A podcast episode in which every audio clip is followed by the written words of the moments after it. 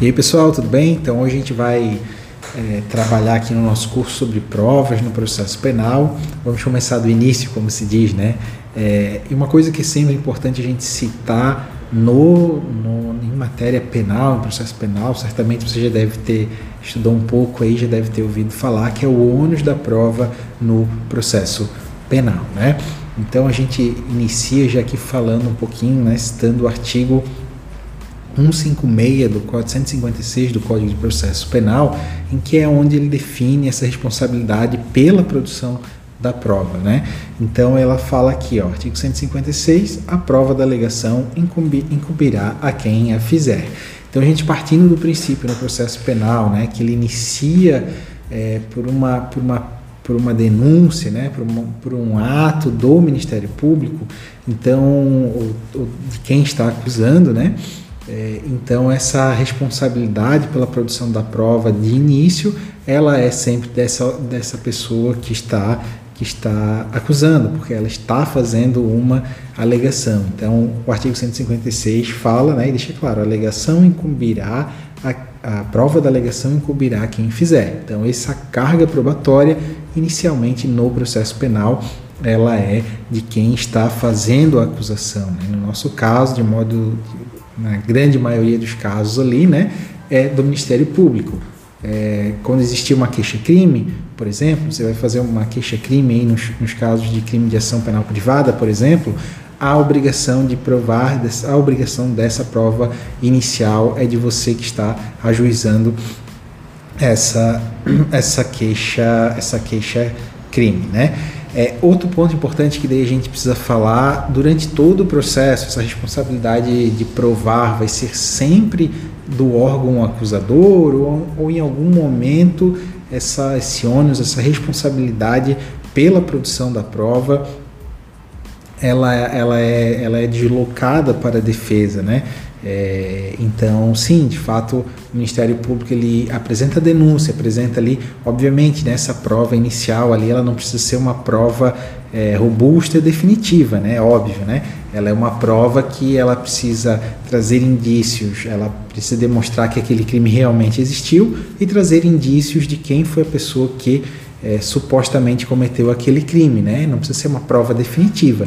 Essa prova ela é aprofundada, obviamente, no decorrer da ela pode ser aprofundada no decorrer da instrução processual. Então, o Ministério Público ou, ou, ou quem está acusando provou dessa forma, né? Então, ele, ele comprovou que realmente existiu o crime e, e apresentou indícios de que quem cometeu esse crime foi o fulano de tal. Então, ele já cumpriu com a sua carga probatória. Então, feito isso, a responsabilidade da prova agora, ela passa deslocada de certa forma para a defesa, né? Então a defesa vai ter que comprovar que, que, que aqueles elementos que foram ali é, foram apresentados de início não foi bem assim que aconteceu, né?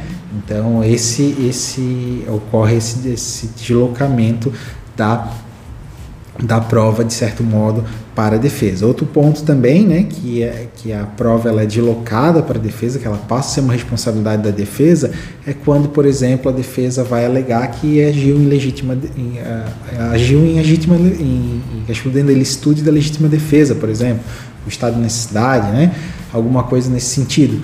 É, obviamente essa prova de que ocorreu a legítima defesa, ela passa a ser da defesa, né? Então assim, ah, é, ficou, o crime ali, o homicídio, foi aconteceu uma situação de legítima defesa, então quem tem essa, responsabilidade, essa responsabilidade de provar, obviamente, é a defesa. A defesa ela tem essa responsabilidade de demonstrar que agiu é, em legítima defesa. Então, desse modo, nessa razão, né, essa prova ela também é deslocada para a própria para a própria defesa, né? É, por exemplo, se tu vai fazer na tua defesa, tu vai alegar um álibi, né? Que ah, aconteceu um assalto na um roubo no, no estabelecimento tal, tal horas e o teu cliente tem provas de que de que ele nesse mesmo dia nesse horário ele estava em outro lugar. Então, obviamente, a obrigação dessa prova é da defesa, né? Então, esses são alguns momentos que esse ônus da prova ele é deslocado né, para a defesa, entre defesa e acusação. É, outro ponto que é importante nós destacarmos aqui, que essa prova, essa prova, essa obrigação probatória da defesa é diferente da obrigação probatória da acusação. A defesa tem sim esses momentos de prova, né?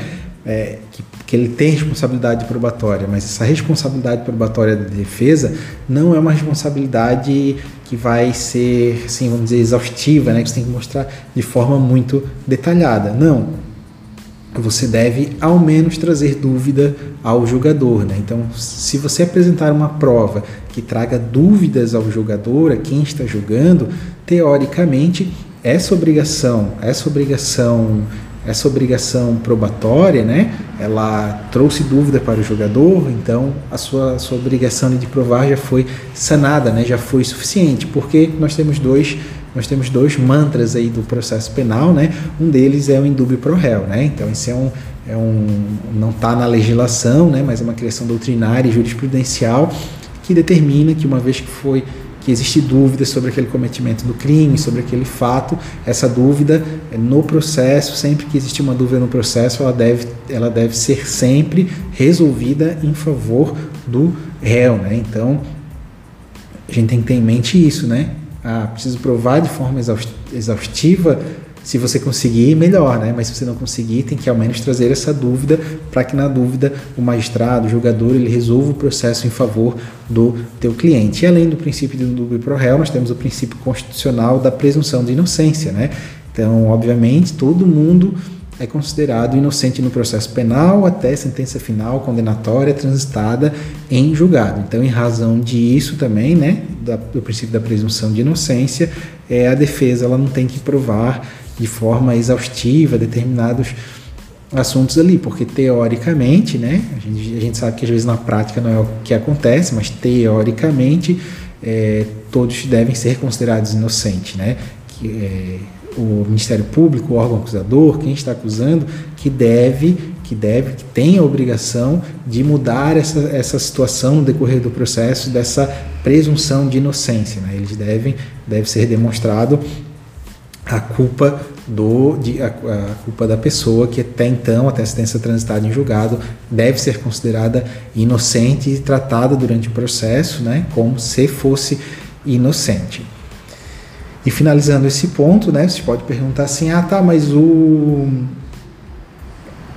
é, você pode perguntar aqui, né, ah, mas essa essa responsabilidade, essa obrigação probatória, é, quem não, não cumprir com a sua obrigação probatória vai sofrer alguma penalidade? Vai, se o, se, a acusação, se o Ministério Público oferecer denúncia e não provar de forma satisfatória, ele vai ter alguma penalidade por ter feito essa denúncia sem provas, né? Então, não existe uma quando a pessoa, quando o a, a participante do processo ali, ele não prova de forma satisfatória, ele não cumpre com a sua obrigação satisfatória, na legislação não existe uma uma penalidade para isso, mas ele obviamente é, tem uma decorrência lógica por não ter cumprido com a sua obrigação probatória. Que seria o quê? Que seria ser condenado, né? Você foi condenado ou você foi absolvido, né? Então o Ministério Público não, não cumpriu com a sua obrigação probatória, é, a, a, sua denúncia vai ser julgada improcedente, né?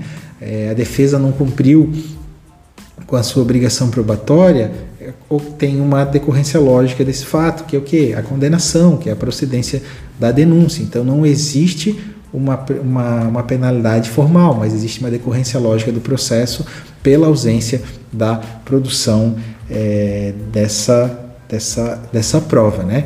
Então é importante que a gente fique atento a essas situações ali do, do, da, da questão probatória no processo penal. Né?